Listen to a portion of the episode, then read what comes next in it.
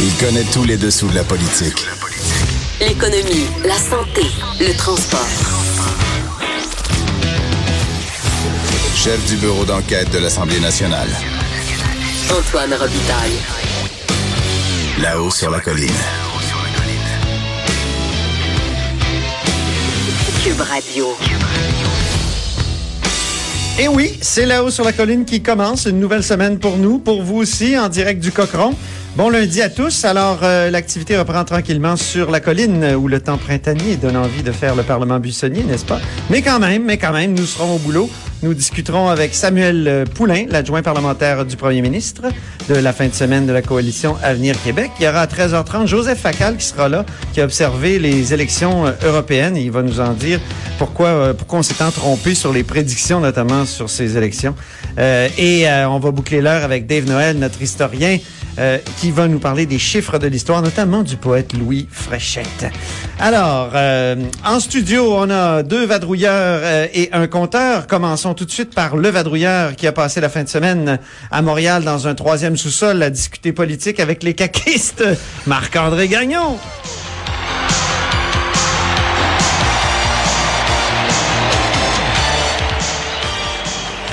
Marc-André Gagnon, je, correspondant parlementaire, Journal de Québec, Journal de Montréal. Ça a bien été? Oui, ça a bien été. C'est certain que s'il y avait eu, si François Legault avait eu cette chanson-là en, introduction, euh, tout ça serait mieux passé pour lui. Exactement. Mais les observateurs trouvent que ça s'est, euh, somme toute, assez bien passé pour François Legault euh, ce week-end. Oui, puis il y a quand même une bonne séquence, je trouve, avec son voyage à New York parler d'électricité, d'exportation d'électricité. Puis là, euh, il arrive euh, et on discute euh, donc en fin de semaine de, de, mesures environnementales, puis il rattache ça à l'hydroélectricité. Donc ça, c'était assez...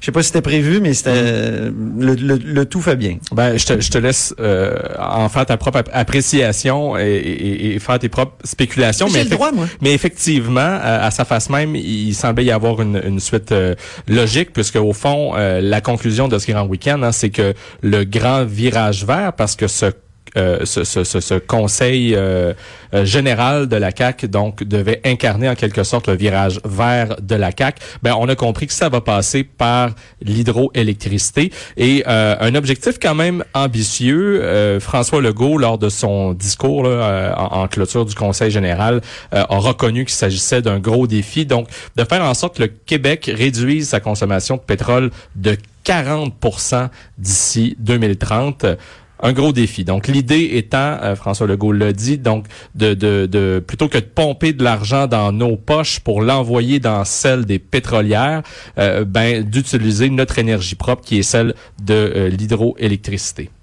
C'est une idée qui avait émise pendant la campagne électorale? Je me souviens très bien d'un point de presse à Tedford Mines. C'était pas toi qui étais là, euh, Marc-André, comme reporter, c'était Charles Le Cavalier. Mais Charles posait des questions justement sur l'atteinte des cibles et tout ça. Puis il dit, ben nous, notre, notre rapport, là, c'est qu'on peut faire en sorte que les, émissions de gaz à effet de serre diminuent dans l'Est de l'Amérique en entier. Donc, d'où l'idée d'une espèce de batterie.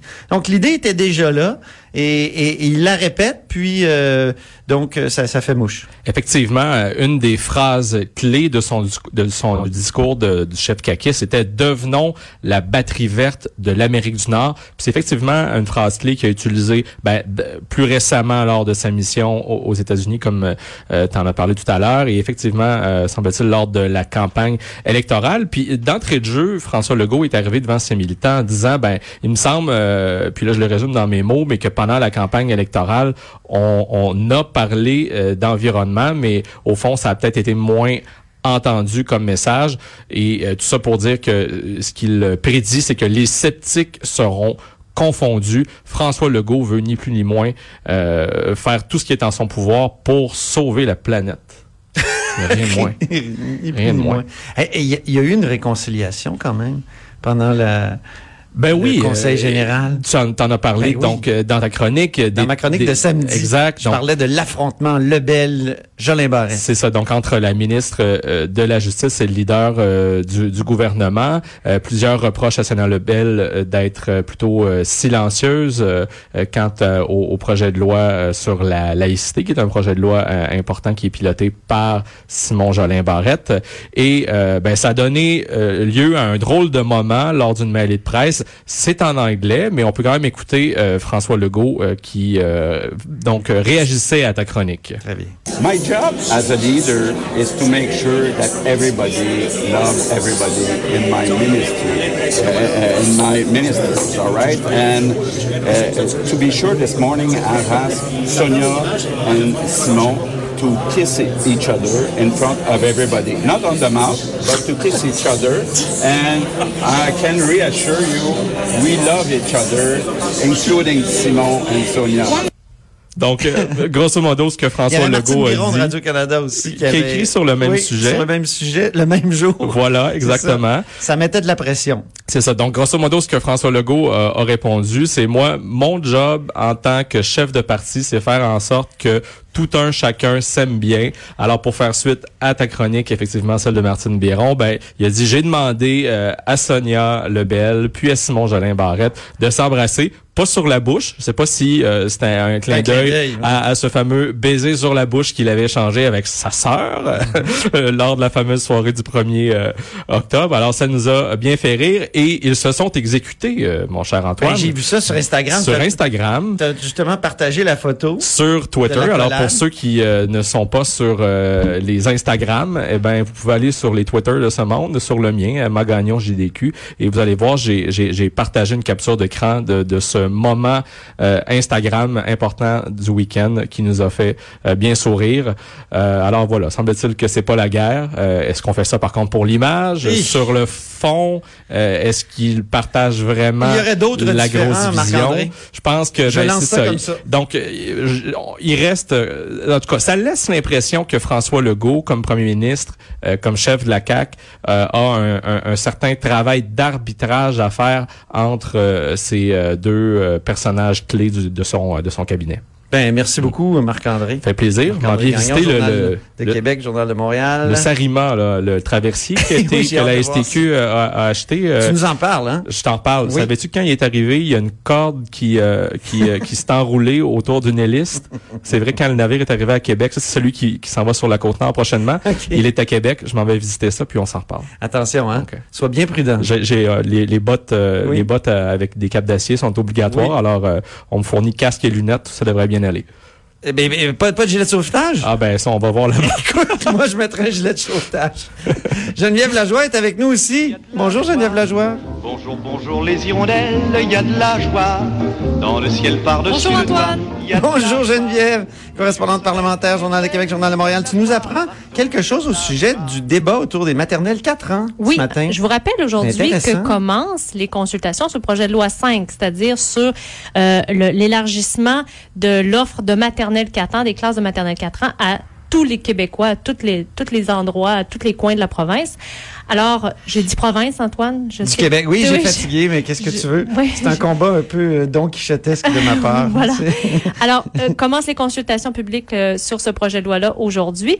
Et justement, on, apprend par une demande d'accès à l'information. Euh, vous savez, le, le ministre de la Famille, Mathieu Lacombe, arrête pas de dire, surtout, il martèle sur la place publique que le déploiement des maternelles 4 ans va se faire en complémentarité des services de garde. Alors, euh, en, ne nuisant pas au CPE.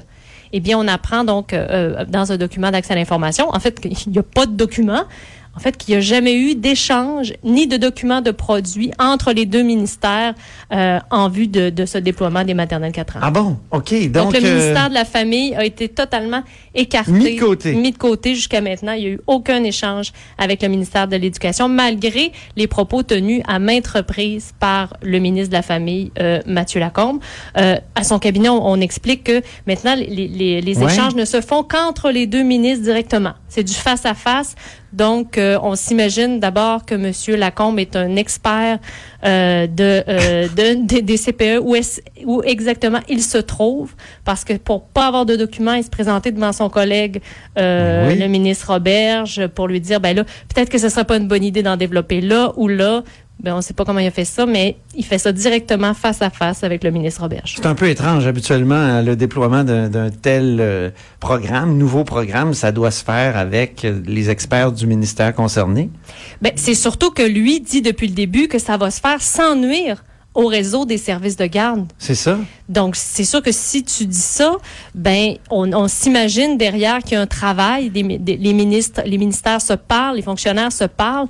Donc, on comprend que jusqu'à maintenant, euh, donc jusqu'à la date de la demande d'accès à l'information, c'est-à-dire le 29 avril dernier, c'est tout récent, il n'y a, pas eu aucun échange entre les deux ministères sur le déploiement des maternelles 4 ans. Euh, Je vous rappelle, promesse forte et très controversée de la CAQ. C'est une des rares fois où tu fais une demande d'accès à l'information puis tu étais contente qu'il n'y ait pas de document. Il y avait au moins une nouvelle. Oui, effectivement, c'est rare qu'on est content de, de- de- de se faire dire, ben non, il n'y en a pas de document, mais c'est intéressant quand même parce que euh, Ben oui. On s'imagine- Qu'est-ce que, ouais, qu'est-ce que ça révèle, ouais? ben, ben, moi, ça révèle que euh, peut-être qu'il y, a- y y une part aussi de, euh, vous savez, entre les ministères, il y a comme une des chasses gardées aussi, hein. Ah oui. Il y a, il y a- Oh, les, Dieu. fonctionnaires ne veulent pas euh, de, de, de tel ministère, ne parlent souvent pas avec les autres. Euh, ça travaille beaucoup en silo. Puis ça, c'est le reproche qu'on fait euh, de- de- depuis des années à tous les, les gouvernements. Donc, il y a certainement un peu de Ah, ça. puis chacun défend son territoire. Moi, pour avoir travaillé dans la fonction publique il y a longtemps, là, mais tu sais, chacun défend ses petites. C'est Mais là, dans le cas où tu dis que ça va se faire en complémentarité, Ben qu'un oui. ne nuira pas à l'autre, ben, il faut absolument que tu aies des bases, que tu t'appuies sur des documents. Ton ministère te fournit, j'imagine, euh, une carte du Québec avec là où les endroits où tu ne peux pas développer, par exemple, de maternelle 4 ans parce que ça va nuire à des CPE. Ben, visiblement, lui, le ministre Lacombe, en tout cas, n'a pas eu la lettre de ses, euh, de ses fonctionnaires pour, euh, avant de rencontrer le ministre Auberge là-dessus. Ben, merci beaucoup, Geneviève. Je pense qu'il y aura des suites à cette histoire d'ailleurs. On continue donc de te lire à ce sujet-là. C'est Geneviève Lajoie, correspondante parlementaire, Journal de Québec, Journal de Montréal.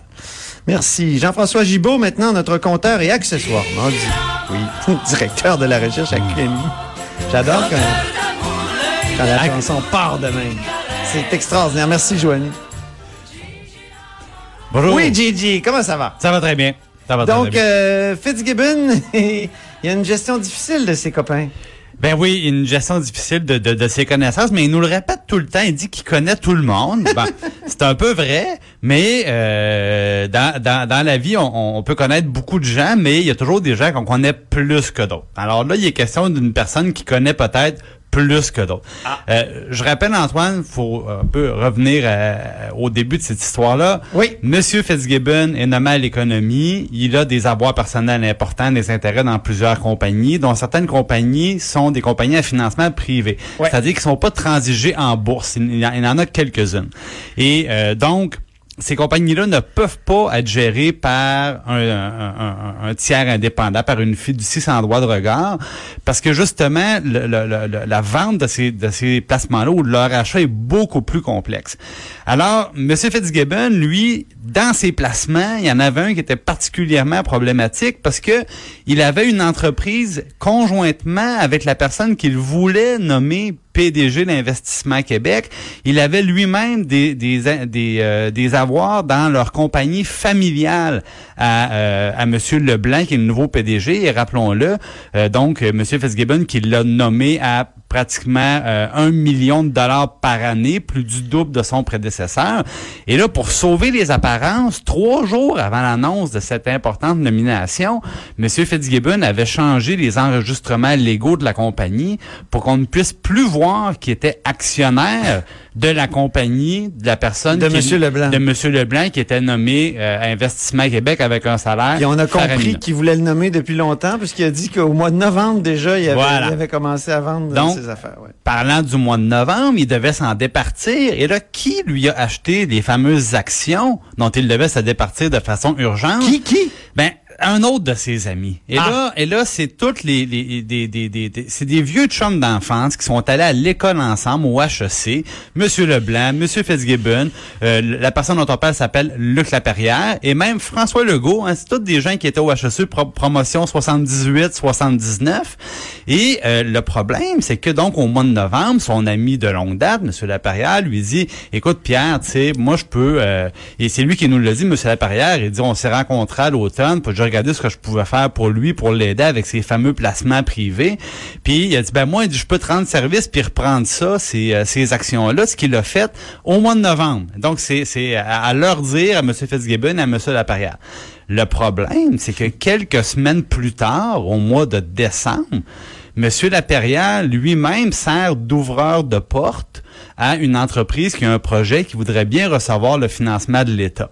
Ça, c'est ce sur quoi Alexandre Robillard a écrit en fin de semaine. Exactement. C'est-à-dire qu'il n'était pas inscrit. Il faisait du lobbying, M. Laperrière, mais il n'était Il pas, pas inscrit. Donc, premier, au fameux registre. premier problème, quand euh, M. Fitzgibbon dit, bon, j'ai beaucoup d'amis, je connais tout le monde, ben après ça, évidemment, là, ça, ça devient plus compliqué quand une journée, une personne te rend service en rachetant tes actions, puis trois semaines, un mois plus tard, cette personne-là est de l'autre côté de la table et c'est elle qui te demande service. Alors, au niveau des apparences, c'est plus difficile. Deuxième problème, cette personne-là était inscrite à l'agenda de M. Fitzgibbon comme étant lobbyiste. C'était écrit à côté de son nom, c'est pas nous qui l'avons inventé.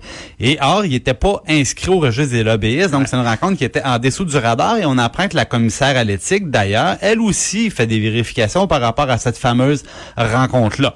Euh, donc, on était déjà, il y avait déjà une enquête, Antoine, sur la vente des fameuses actions. Maintenant, il y, a, il y aura une nouvelle enquête sur le- le- le- le- le- représentation euh, des choses dans, dans ce dossier-là. Et là, le problème, c'est que lorsqu'on appelle M. Laparrière pour dire, Monsieur Laparrière, on voit pas au registre des lobbyistes que vous étiez enregistré, ben là, ça a été le festival de la contradiction. Il dit, oui, j'étais enregistré. Moi, je le contacte pour savoir s'il peut me montrer l'enregistrement. Il me raccroche au nez, il me rappelle pas.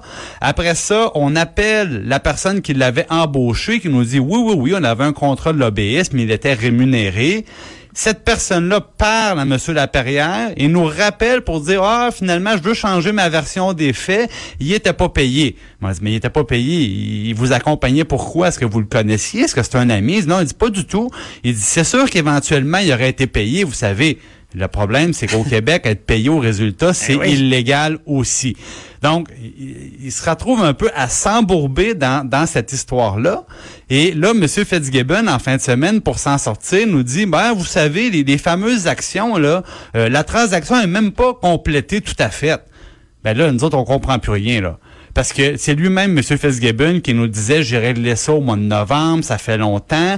Puis il disait, si les changements sont arrivés plus tard, les changements légaux, juste avant que je nomme M. Leblanc, c'est parce qu'il y a des délais administratifs, c'est plus long. Puis là, aujourd'hui, il nous dit le contraire. Il nous dit, on a enlevé mon nom des registres officiels, mais savez-vous quoi? C'est pas fait encore. Donc, vous pouvez pas dire qu'il m'a rendu service parce que la vente est pas, est pas tout à fait complétée. Bon. Donc, évidemment, donc, c'est- on a, ils ont- ils ont visiblement la misère à accorder leur violon. Mais ce que ça montre surtout, Antoine, c'est que les apparences sont importantes. Et que quand on est ministre, on- on- c'est difficile de se retrouver dans une situation où une personne nous rend service financièrement et que quelques temps plus tard seulement, on se retrouve dans la situation où c'est cette autre personne qui nous demande service. Je veux pas laisser partir le compteur sans qu'il nous souligne une bonne nouvelle économique. Oui, ben financière, euh, c'est la, la, la firme de notation torontoise DBRS, qui est une, Oui. pas mal la seule importante que- qui existe au Canada, qui euh, dit que la perspective pour la cote de crédit du Québec 100 milliards, donc on met une perspective Bon. positive. Euh, c'est l'État, ça, re- ça reflète l'État euh, généralement euh, qui, qui est très bien de notre situation financière au Québec, du cadre financier. Et peut-être qu'on reviendra là-dessus exactement sur ce que ça Je veux implique t'entendre demain. Oui, exactement. Parfait. Donc demain, on parle tous les Québec. détails et toutes les énigmes autour de la cote de crédit. Merci beaucoup, Jean-François Gibault, notre compteur et accessoirement directeur de la recherche à QMI. Après la pause, Samuel Poulain est là, qui est adjoint parlementaire au premier ministre.